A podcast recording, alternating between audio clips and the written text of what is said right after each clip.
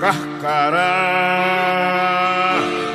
lá no sertão. É um bicho que voa que nem avião. É um pássaro malvado, tem o bico volteado que nem gavião. Carcará, quando vê roça queimada, sai voando e cantando carcará. Vai fazer sua caçada. Boa noite, pessoal. Hoje nós vamos fazer uma live Carcarás aqui junto com meu amigo Melen. Espero que ele apareça aqui para a gente começar a live. Vamos esperar que ele apareça aqui. Bora, Melen.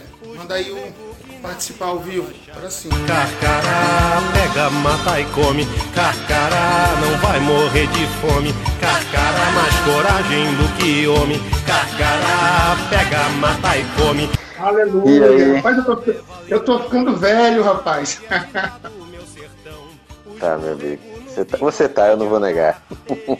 Tanto tempo, eu, tanto, tempo, tanto tempo que eu não fazia live aqui que eu até tô me esquecendo, meu querido.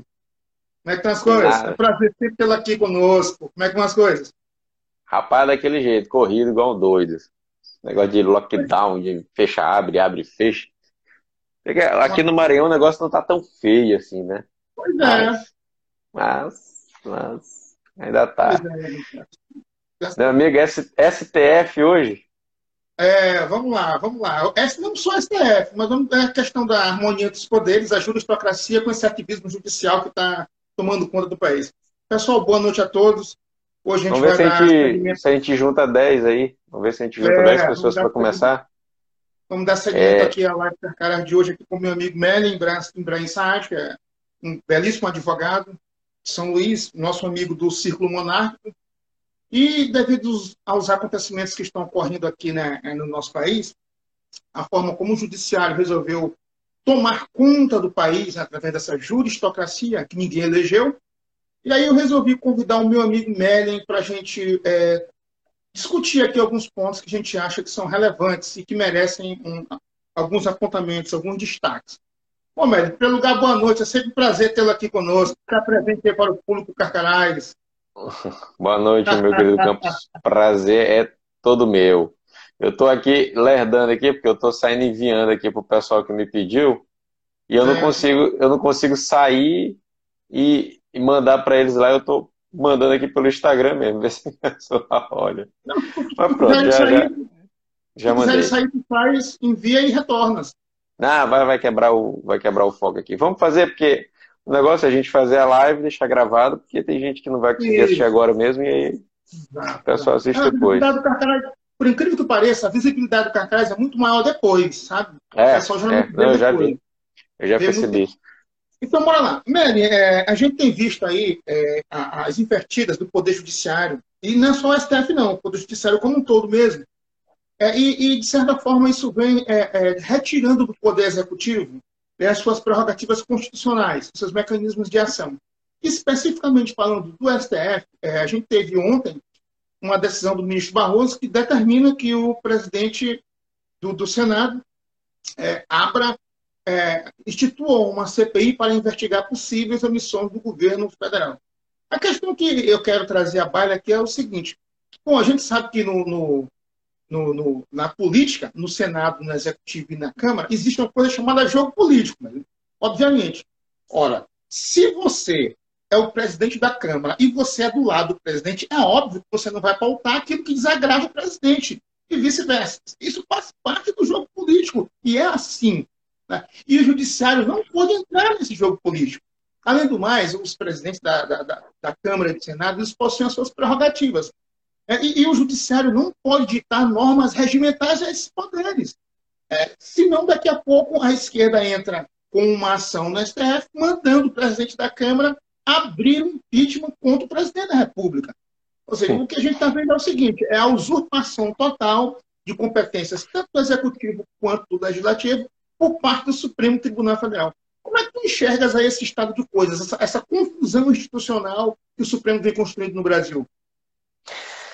Tu sabe que a minha concepção é um pouco mais, é um pouco mais radical do que a de todo mundo, né? Eu já, eu já entendo que a gente não tem mais Estado democrático de direito, que a gente já vive no estado de exceção há muito tempo.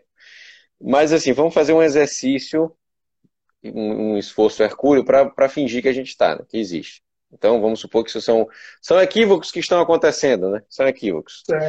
É, a gente vai ignorar que tudo isso é intencional, que existe é, toda uma intenção de, desestabilizar, de desestabilização do país, mas vamos lá.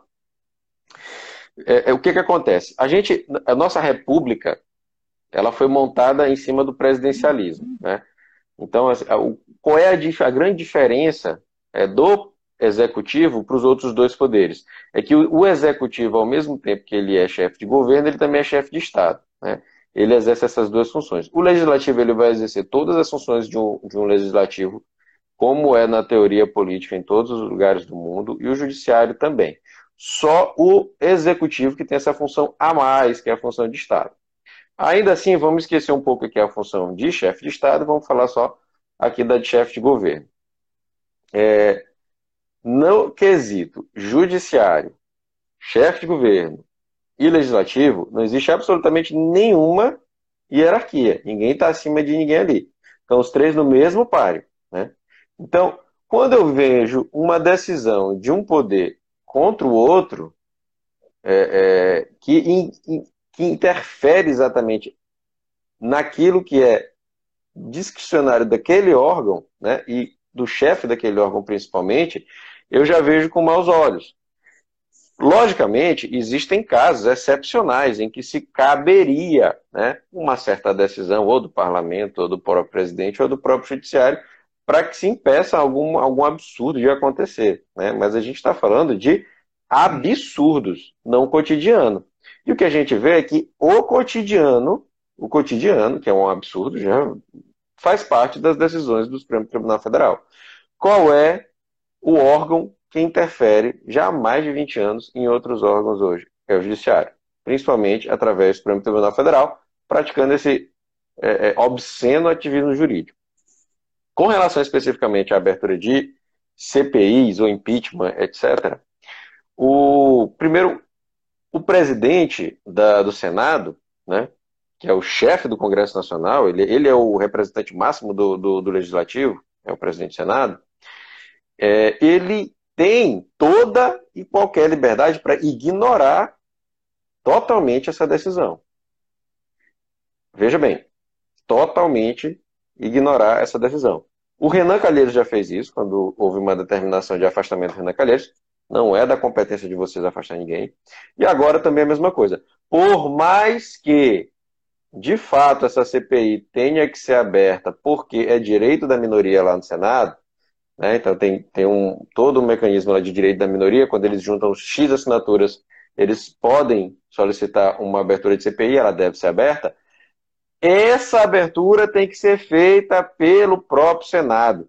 E o controle e a correção disso tem que ser feito pelo próprio Senado. Não existe nenhuma atribuição do Supremo Tribunal Federal que diga que ele vai determinar o que outros chefes de poder vão fazer. Nenhuma, nenhuma. Lembrando que princípio da administração. não, não, te, não te corta, não corta no teu raciocínio, só um, um, acrescentar um detalhe.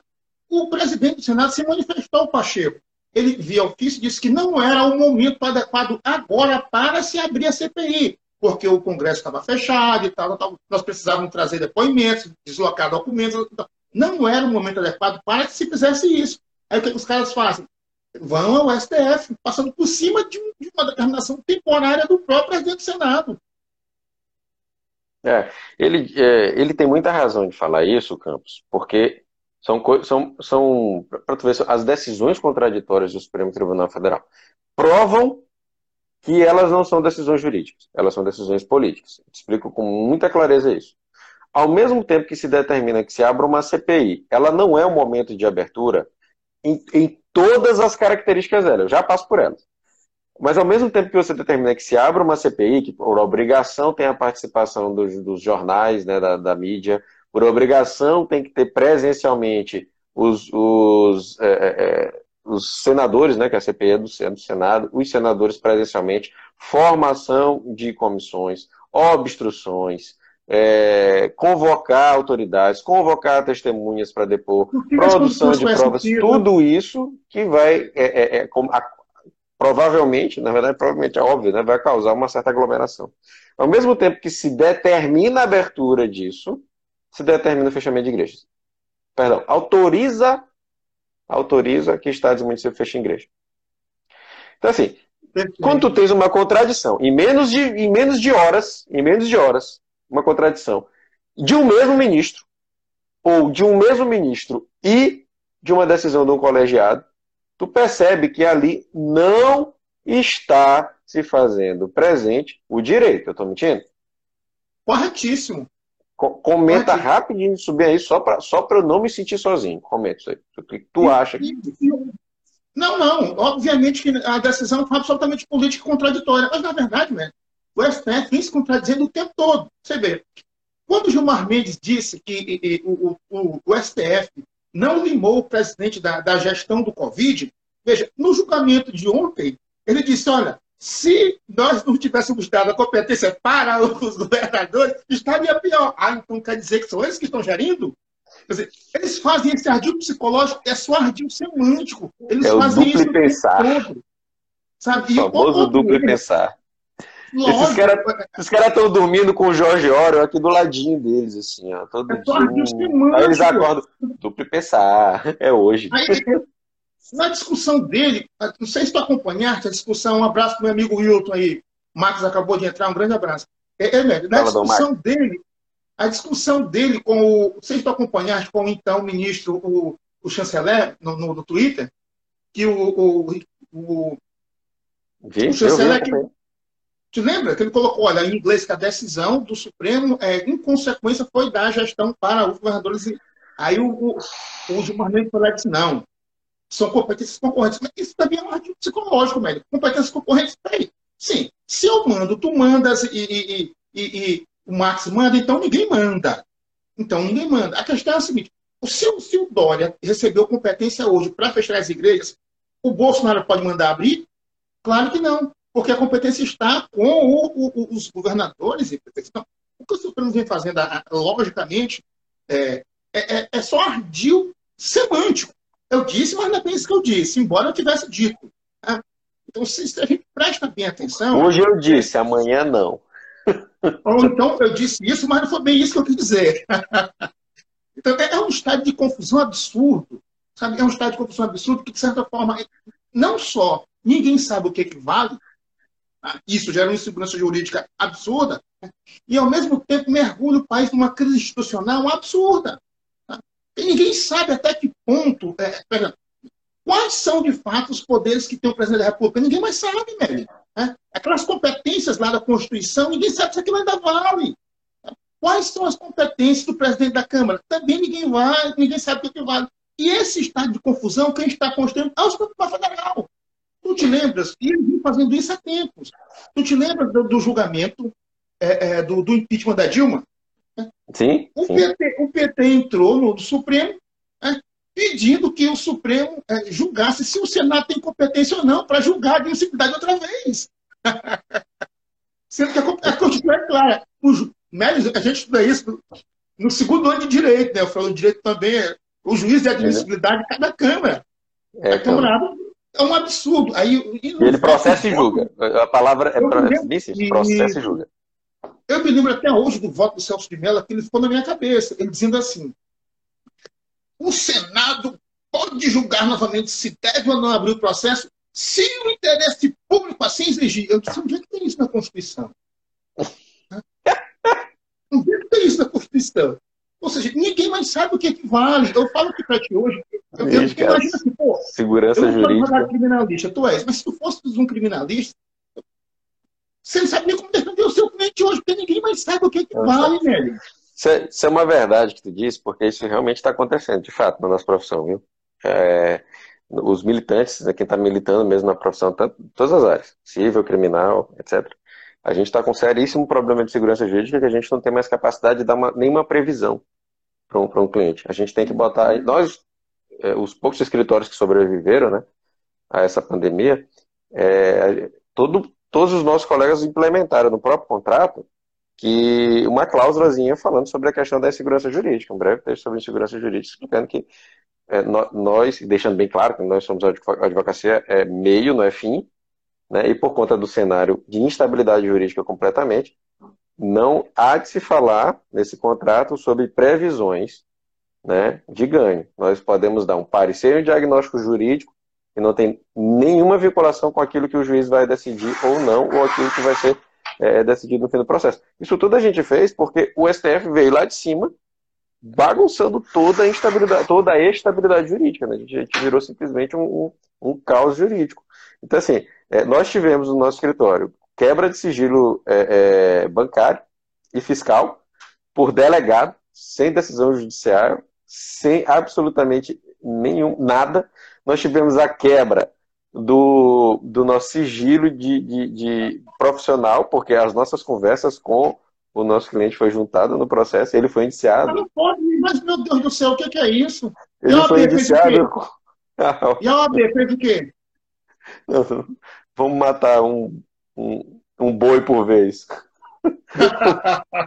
Uma cabra por vez. Enfim.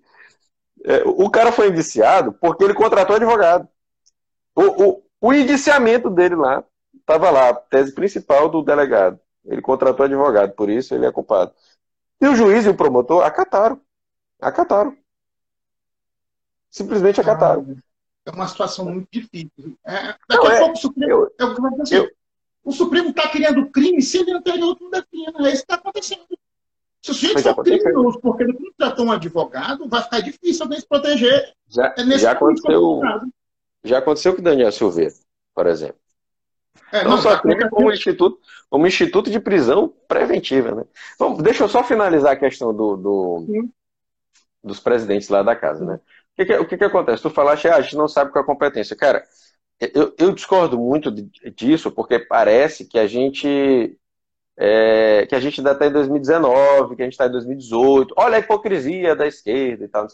Eu, eu acho, né, eu acredito, na verdade, que tanto o Senado, quanto o, a Câmara, quanto o próprio presidente tem que parar de dar ouvidos ao STF naquilo que é manifestamente legal. É, é, essa ideia de que o STF que, que é, é, decisão jurídica se obedece, se cumpre, não, não se discute, ou, ou, recorre ou se cumpre, isso, isso nunca existiu, nunca existiu. A decisão jurídica, quando ela chega para você, você faz uma você qualquer pessoa, não só funcionário público, não só autoridade, você faz uma análise sobre a legalidade daquela decisão jurídica.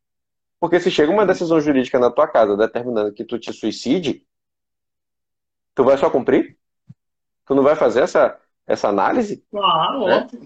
Então, é, é, é aquela tua história. Ah, o... Como o positivismo e o iluminismo contribuíram para esse caos jurídico. Bom, eu vou te falar uma coisa. Eu já, eu já, eu já falo sobre essa pergunta, mas eu tô com saudade do positivismo. eu tô com saudade. Conseguiram me fazer. conseguiram dois, me fazer dois, dois. E eu que discutia com meus professores positivistas, assim, Duramente. Olha, olha para te ver a que nível a gente chegou, né? Mas continua. É, ele foi substituído por esse iluminismo. Iluminismo obscurantista, né? Tipo assim, não tem nada iluminado, né? Tá, tá, tá, iluminando lá na baixa do chapéu, né? Aliás, tem esse iluminismo judiciário aí, esse do, do Barroso, eu, tudo aquilo que está iluminado ele vai lá para obscurecer, né? Então, vamos lá. É, com relação, voltando aos poderes desse, desses, desses entes, eles precisam é, é, analisar Acho que eu já falei aqui, Lei 8.112, se eu não me engano, eu preciso abrir de novo para me lembrar, artigo 116, salvo engano, parágrafo é inciso 4. Eu pego depois e mando para vocês. Mas é aquela lei que fala sobre uh, funcionalismo público, né? É a Lei Civil dos Servidores Públicos Federais, Lei 8.112, Essa aí mesmo. Então, essa lei ela é bem clara nesse artigo que eu estou falando, que ela isenta de responsabilidade todo e qualquer funcionário público que descumpre ordem manifestamente legal seja jurídica, seja de autoridade, seja de, de hierarquia, etc. Então, assim, se isso existe na lei, no nosso ordenamento jurídico, não há, não há nenhuma pessoa no Brasil que possa dizer que eu, tu ou o presidente da República não tenha a obrigação de analisar aquilo que ele está recebendo como ordem. Mínima que seja.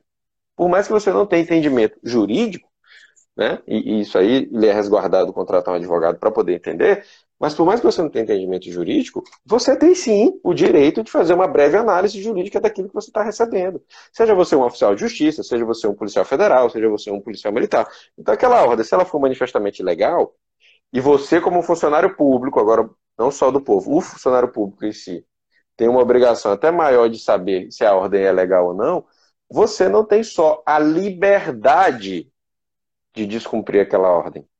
Você tem a obrigação, sob pena de você estar cometendo o mesmo ilícito daquele que lhe ordenou a fazer, a, a, a cometer o ato manifestamente legal. Por que, que eu estou falando isso? Para não me alongar muito.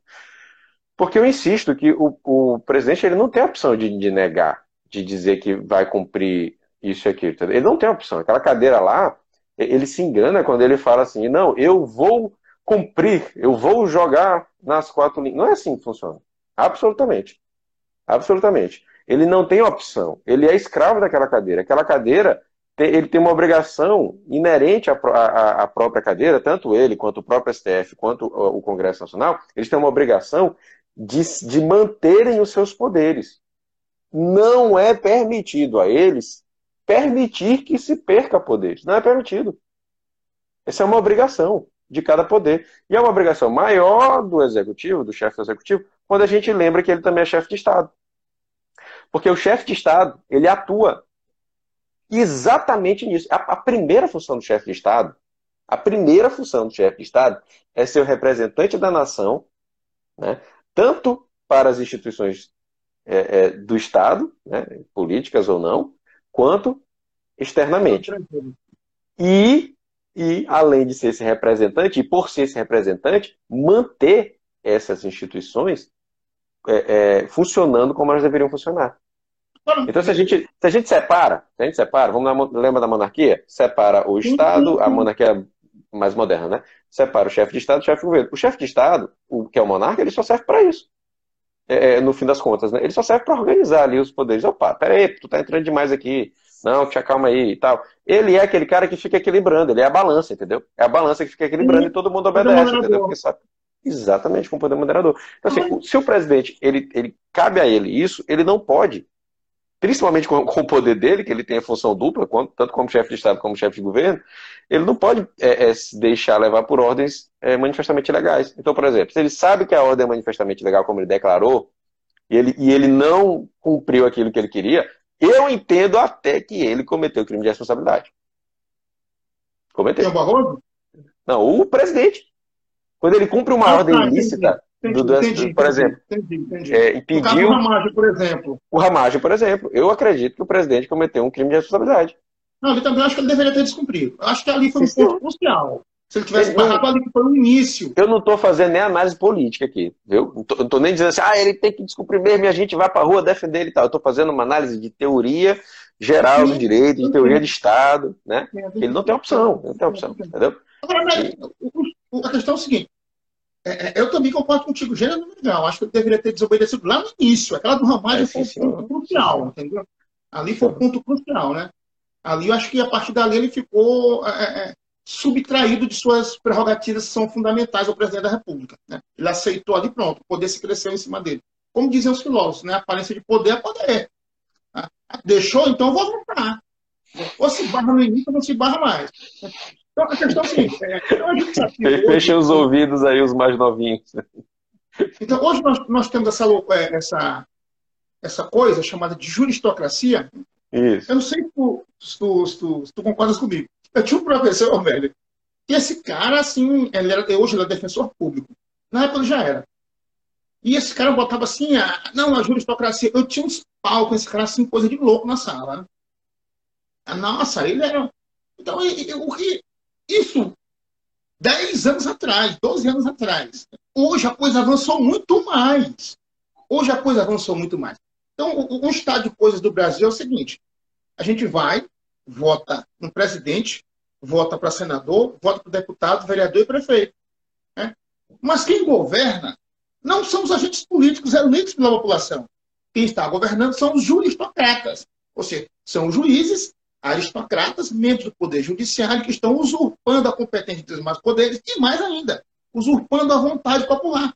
Ninguém elegeu um aristocrata para administrar a cidade. Tá? Mas o que aconteceu? Não chamemos de aristocrata. Juristocrata, só juristocrata. Juristocrata. Não, aristocrata. no sentido tu entender, de irônico. Eu estou sendo socrático aqui. Entendi. O governo socrático é melhor. Eu me coço, eu me coço. Eu, tô, não, eu, eu não gosto. Eu estou fazendo que nem o diálogo entre Sócrates e Plauto. Oh, excelentíssimo senhor, senhor Carlos, dê-me suas lições. Imagina chamar Barroso de uma aristocracia, ah. meu pai do céu. Esse estado de coisas, velho, esse estado de coisas, eu me lembro que é, é, eu, eu, dez anos atrás, quando se estava tomando conta dos Estados Unidos, eu me lembro que eu assisti a, a, a um debate sobre isso entre dois juristas que vieram aqui ao Brasil e disseram: olha, a tendência é isso se agigantar, sobretudo no Brasil. Isso de, de 10 anos para cá, isso avançou muito. Então, o questionamento que eu te faço é o seguinte: nós temos poderes que não funcionam, que perderam as suas prerrogativas, e a população perdeu a vontade popular, sendo que aquele que ela elege para exercer as suas prerrogativas de, de administrador, né, na verdade está subordinado a alguém que não foi eleito para tanto. Então, esse estado de confusão é que eu acho perigoso e que as pessoas não se atentam para isso. Né? Ou seja, vai chegar um ponto, ou se é que não já chegou, que votar não adianta nada, né? Então, se votar não adianta nada, entrega-se logo o Senado, a Câmara Executiva para o STF. É. é. isso, isso aí é, acho que não merece nem comentário, porque é irretocável isso que tu disse. É, a, gente, a gente, de fato, não vota no, nos ministros do Supremo Tribunal Federal. O processo de indicação deles é um processo político por natureza, né? porque não é, apesar de que é, é, existe aquela, aquela, aquela questão que é o chefe de Estado que está indicando, né? o chefe de Estado passa para o Senado fazer a, a, a análise. E o Senado, muito embora seja a casa revisora da nação, né, a casa que, em tese, é, aglomera a maior quantidade de pessoas virtuosas, não é isso que a gente vê hoje em dia. Né? O Senado hoje é, é a casa que aglomera a maior quantidade de oligarquias. Né? Então são uh, os burgueses, né, os, os, o pessoal da esquerda fala, tá, a burguesia fede, a burguesia não sei o quê. O Senado é a, a maior casta burguesa está ali. Né? É, são os, os oligarcas que já se consolidaram politicamente nos seus, nos seus estados, já, elege, já elegeram infindáveis vereadores, é, inúmeros prefeitos, e aí eles pulam para o Senado e ficam ali anos, décadas, né? Décadas e décadas. Tu vê aqui, por exemplo, esse é João Alberto, né? João Alberto foi, foi do Senado quantas vezes? Ele foi senador. Lobão, acho que... quantos anos, Lobão? Lobão, acho que deu 16, dois mandatos, 24, foram. Não, 24, não foi 16, foi 16. Foram dois, mandatos, dois mandatos, oito anos, oito anos. Ele deixou de ser governador em 94 e daí para frente ficou sendo senador. E, e, o negócio é tão oligárquico que ele, se ele passou, desses 16, se ele passou três como senador, foi muito, porque ele sempre era ministro de alguma coisa e o filho dele era o senador de fato. Né? Então, assim, é, é, é para não me perder, né?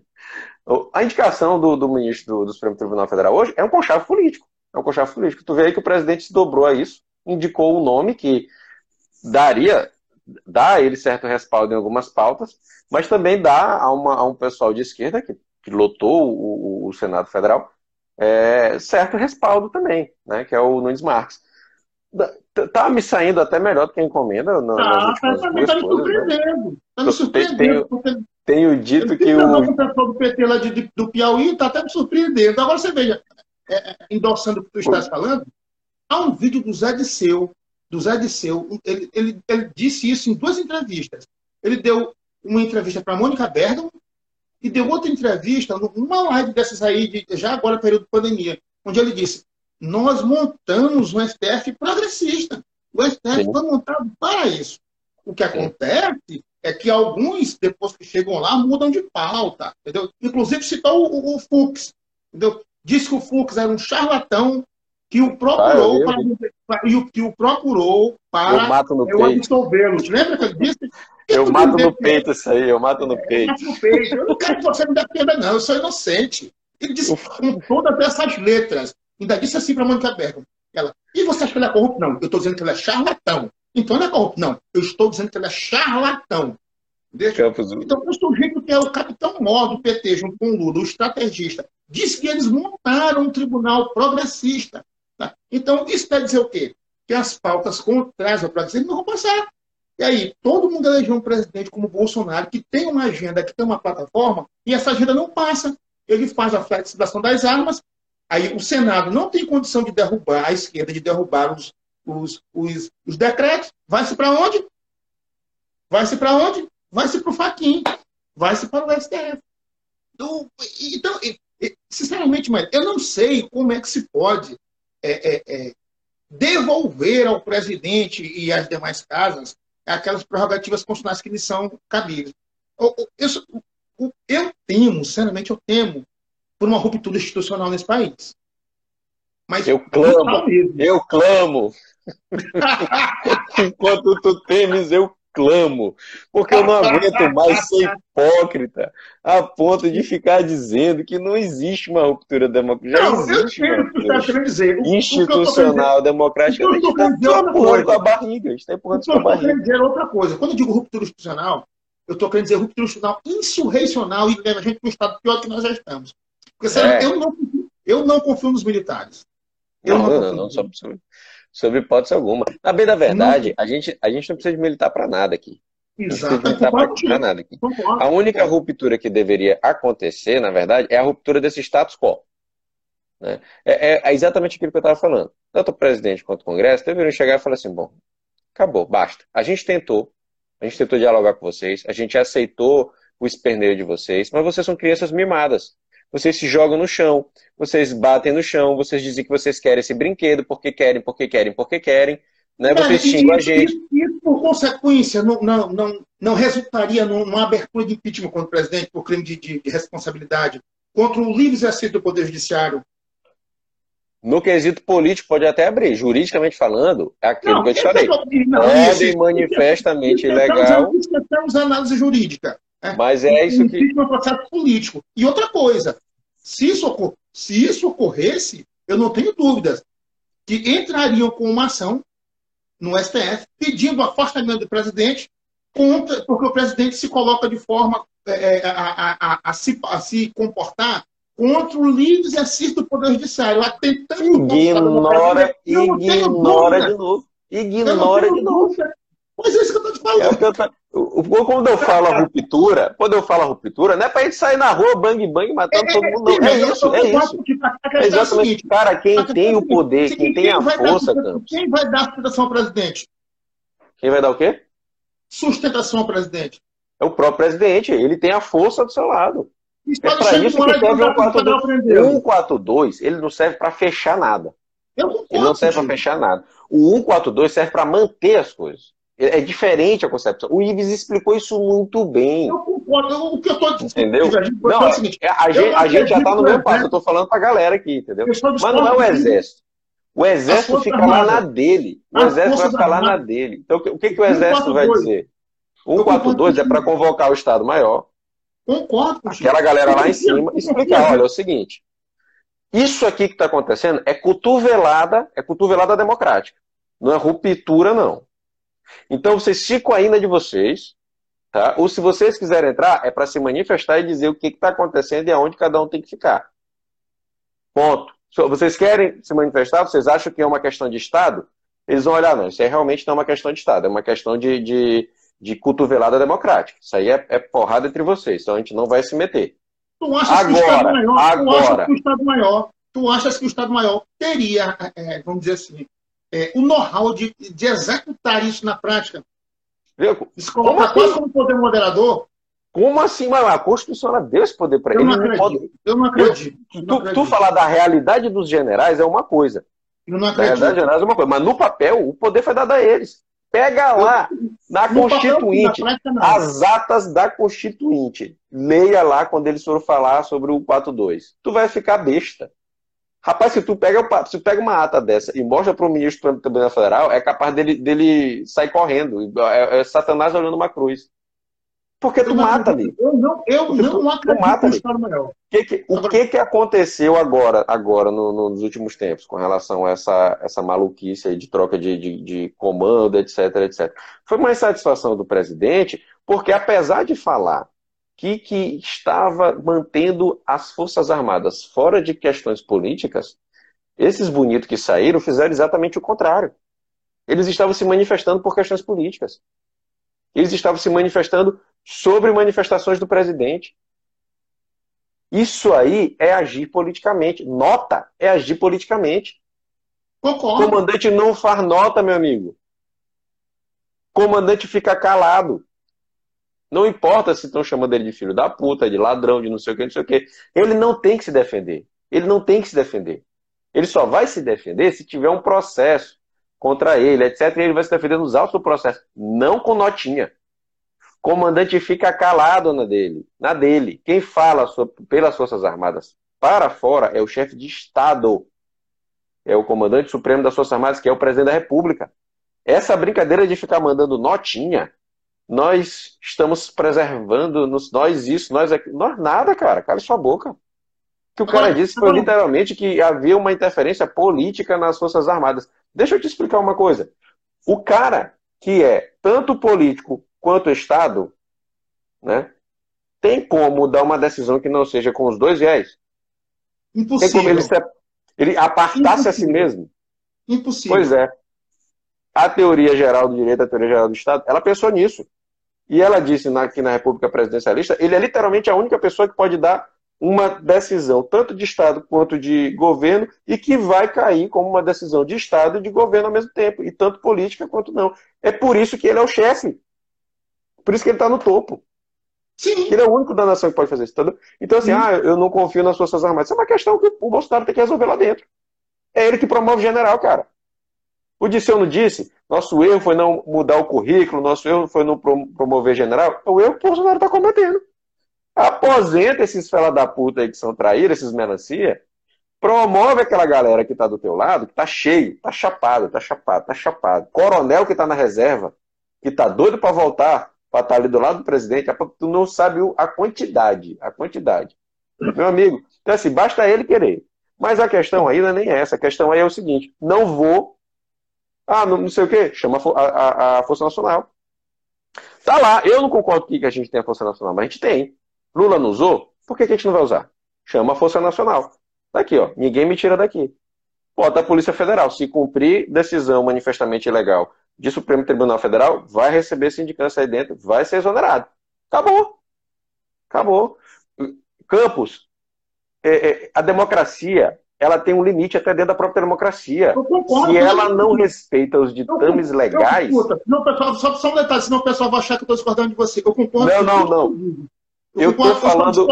Eu só discordo de uma única coisa. Eu só discordo de uma única coisa. Eu não confio no Estado Maior nem nas nossas forças policiais. Não, eu também não.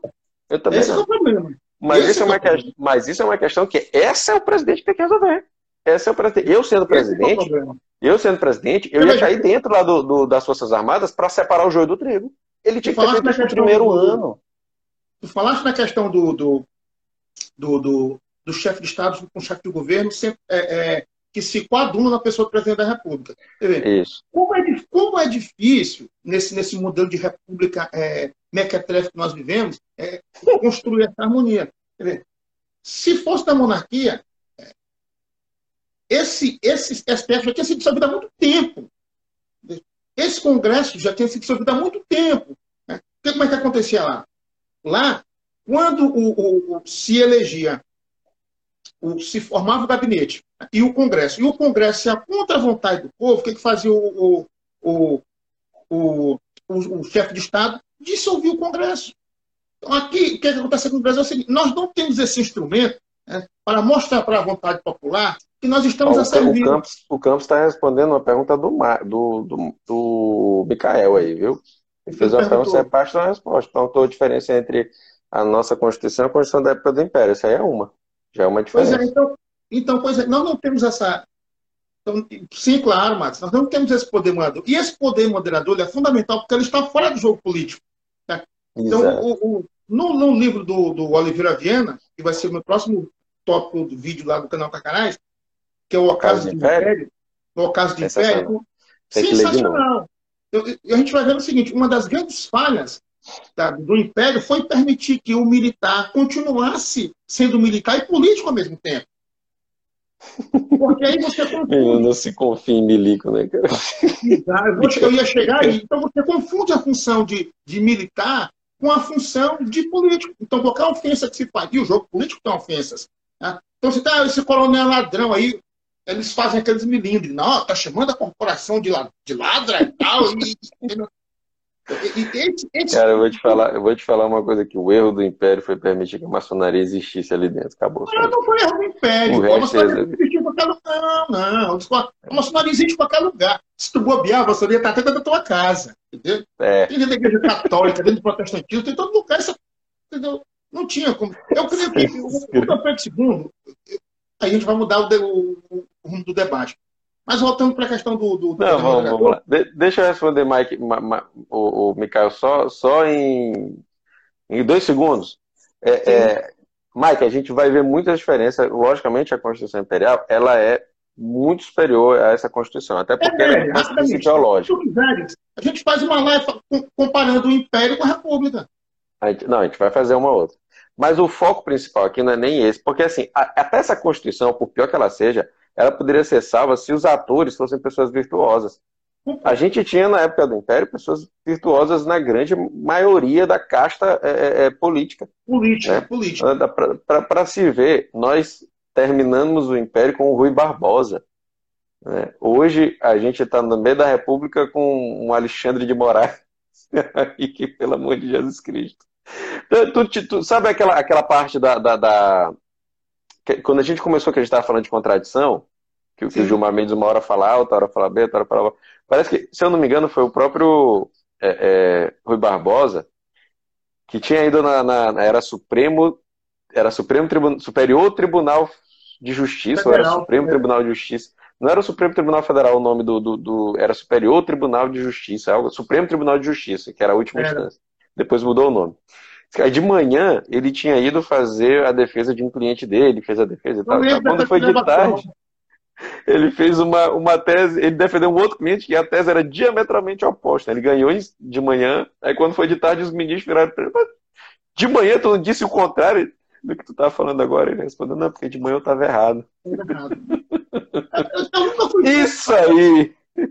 Vale, porque o cara é advogado, pô, ele não é ministro. Mas o ministro assim, mudar. Eu, particularmente não tenho. Eu particularmente nunca fui, nunca fui fã de Rui Barbosa. Acho que ele é um cara inteligente, tá, mas é, eu nunca fui um cara, ele foi um dos artigos da República, então para mim eu não tenho admiração por ele. Você arrependeu. Tá, pelo menos ele fez a minha curva, pelo menos isso. Agora, até o Deodoro da Fonseca se arrependeu. Quem somos nós para ficar ainda dessa porcaria, pelo amor de Deus? Agora, o, o, o, no, nos últimos dias do, do, do, do, Império, a gente vê o seguinte: que, como o Barão de Cotegipe era um homem que amava o Brasil, né, meu? Se esforçou, perdi tudo, sacrificou a família, tudo pelo bem do Brasil. Então, os homens de casta, os homens, como tu disseste, que praticavam a política, e os homens que estavam no, no judiciário eram homens bem mais elevados do que esse que nós temos hoje. Muito, não há termo de comparação. O próprio, ah, compara com o STF, cara. O STF, o até o próprio. Não tem nenhum ali que, que, que, tem qualquer mínimo. Lápis fatídico, nada passava. E ele tinha a prerrogativa da lista tríplice. Quando vinha a eleição do Senado, que chegava lá, ele tinha lista tríplice. E, e a lista tríplice era, existia exatamente para evitar o que acontece hoje. Porque tu, né, se tu fores disputar uma eleição, por exemplo, com um grande oligarca, um grande empresário, é bem possível que tu percas a eleição. Porque não tens o poderio econômico e, e, e de, de, mídia para disputar uma eleição com esse rapaz. Meu agora, amigo, eu não pensei em entrar agora na lista do sexto. Do, não, sabe do... que é um cara muito justo, muito justo. Sa é sabe com quem que eu ia competir? Com o, o, esposo da neta de Sarney,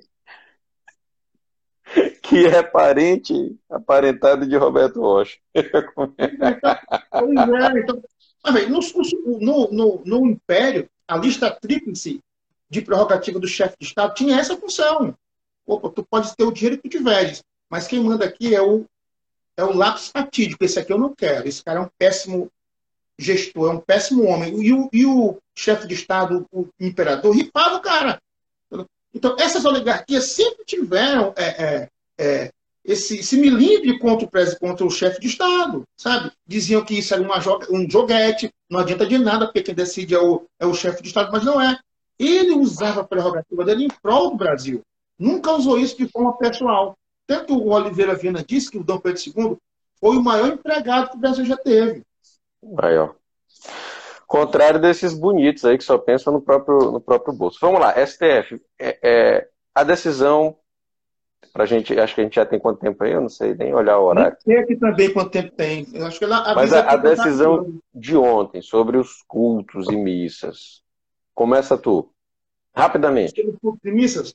É. Em primeiro lugar, nenhuma surpresa, nem surpresa zero, tá? até porque o Supremo já tinha decidido que a competência era dos governadores e dos prefeitos. Surpresa zero.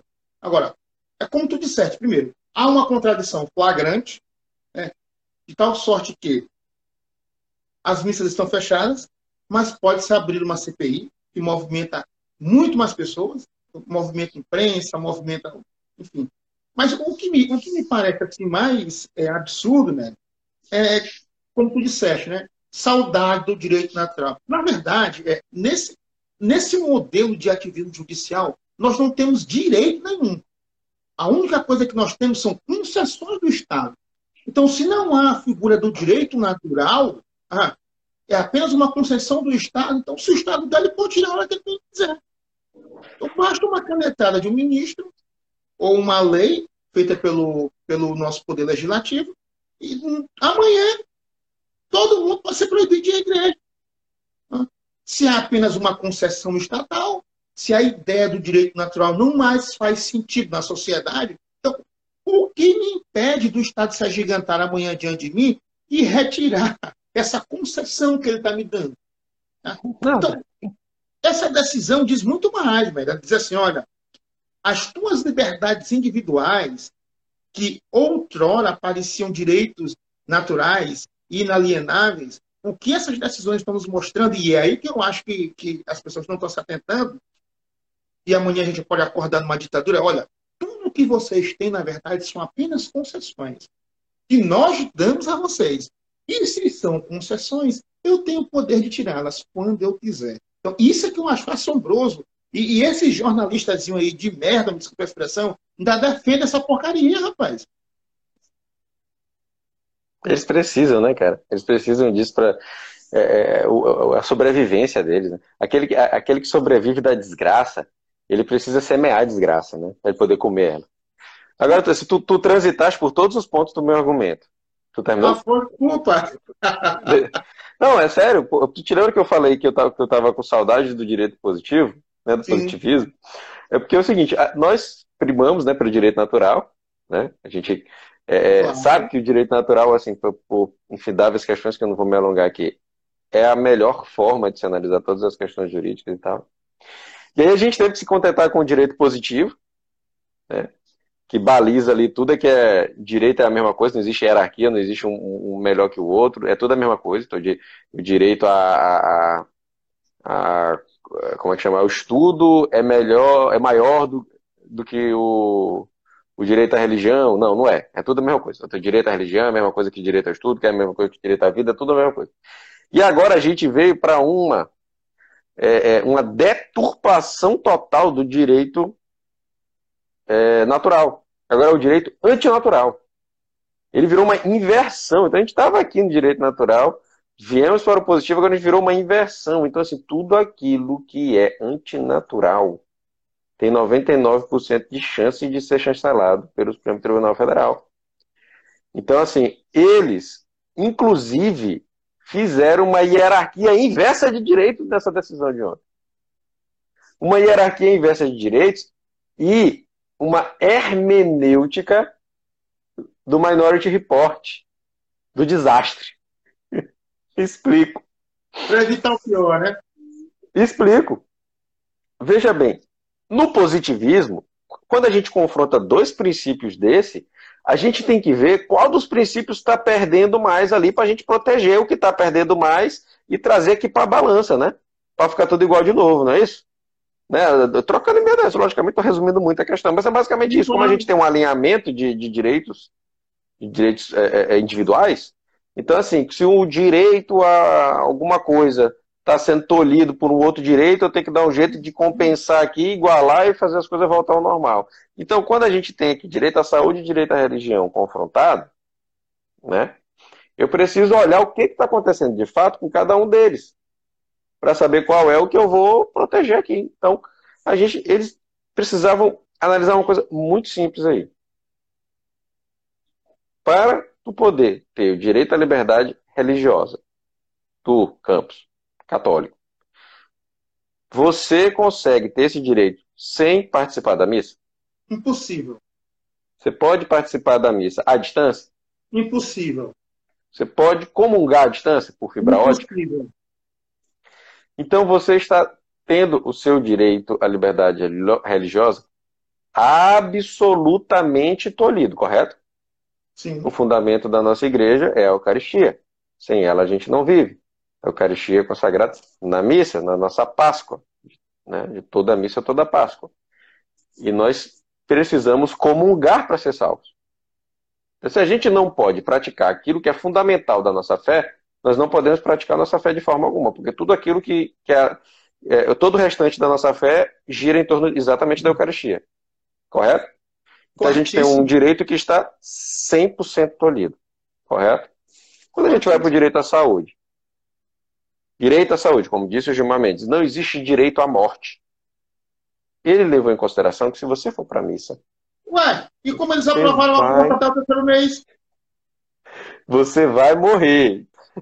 Não, não puxa para assunto interessante, que senão eu vou me embora. Segura aí. Se você for para a missa, você vai morrer. Ele disse que isso é uma certeza absoluta. Ele tentou dar uma jogada de direito positivo aí, para dizer que as coisas estão em igual patamar de absolutamente desgraçado. Então, é absoluto que eu vou ter que perder a liberdade religiosa é absoluto que eu vou morrer. Só que se eu morrer, aí um complementou o outro, eu não consigo praticar a liberdade religiosa. Outro argumento maluco, porque a finalidade da, da, da nossa religião é literalmente morrer e ser religado a Deus, né? Religar a religião. Então, assim, morrer pra gente, na verdade, tanto faz. A gente só quer morrer está de graça. Então, se Deus chegar aqui agora e falar assim, bora filho, Papai só me leva, não quero nem me despedir de ninguém, não. Ah, aquela conta que eu não paguei, tchau, conta. Falou. Ah, eu ganhei na Mega Sena, eu tenho que ir lá pegar meu prêmio. Não quer Mega Sena, senhor. É mas tá dizendo, do céu e tchau. Está dizendo que é o direito de Napoleão, de 1804. o direito civil de Napoleão. Credo. Então, o que, que eles fizeram aí? Eles, eles, eles quando tu faz esse, esse, tipo de argumento no positivismo, como era até pouco tempo atrás, tu faz esse, essa análise. Olha, se ele for para a igreja, ele vai morrer? Ele não vai. Não é assim. Ele pode até ter uma chance maior de se infectar no raciocínio deles, né? Veja bem, eu não estou dizendo que eu concordo com o raciocínio de que eu, eu não posso ir para tais lugares que eu vou pegar esse vírus, porque para mim esse vírus não respeita lockdown, nem afastamento, nem nada. Né? Isso aí já está provado e mais provado. Mas vamos entrar no raciocínio deles. Se eu for para a igreja, é 100% certeza que eu vou pegar o vírus? Não. É 100% certeza que eu, se eu pegar o vírus eu vou morrer? Também não. Então eu tenho o direito à saúde e à vida, né? Que eles estão ali possivelmente tendo uma certa mácula. Quando eu jogo os direitos que são iguais, quem é que está perdendo mais? É o que está perdendo 100%. Então, se o que está perdendo 100% não for protegido por aqueles que deveriam estar protegendo, né, eu tenho aí uma exclusão total de um direito fundamental. O raciocínio de direito positivo é, é, tão chato, né, que a gente até pede assim, a vontade de falar, mas é isso. Nem isso foi feito ontem, Campos. O que foi feito ontem foi o, o inverso do, do, do direito natural. Eles simplesmente criaram uma hierarquia de direitos sem nem analisar o direito que eles estavam julgando. Eles criaram, não, o direito à saúde está acima do direito à religião. Se até ontem não estava, era tudo igual no positivismo, por que, que agora está? E é superior com base em quê? Não tem argumento nenhum. Não, é, é superior porque é aí ponto. Só ardil psicológico, só ardil semântico ali. Não tem um argumento que fundamente aquilo ali. Eu fiquei olhando. Para ver, o Faquinho, o Faquin abriu o voto dele sendo rápido, mas eu digo, meu Deus do céu, tão ferrado. Tão ferrado, cara. Tão... Meu irmãozinho. Diga. É, eu acho que a gente já bateu o nosso horário, não? Eu tô tentando aqui ver se o. Se o, se o eu tenho que jantar ali com a mulher. Nós, nós vamos perder essa live, né? Tem que salvar aqui. Dá um jeitinho de salvar aí, que eu tenho que jantar ali com a mulher. Vamos dar um eu queria mandar um beijo para todo mundo que está assistindo nossa live. Aqui, tá? Vai ser o Max. Fora de sério, eu gosto sempre de fazer live contigo. A gente vê se a gente marca para semana que vem uma live para falar só sobre o Império. Só sobre Império. Só sobre Império. Eu acho que a gente ainda vai ter papo para falar sobre o STF semana que vem. Tá? A gente se guarda um então. pouquinho aqui e a gente comenta semana que vem. Meu querido, grande abraço, Deus te abençoe. Até Meu a próxima live semana que vem. Deus te cuida. Até mais, tchau. Até mais, tchau, tchau.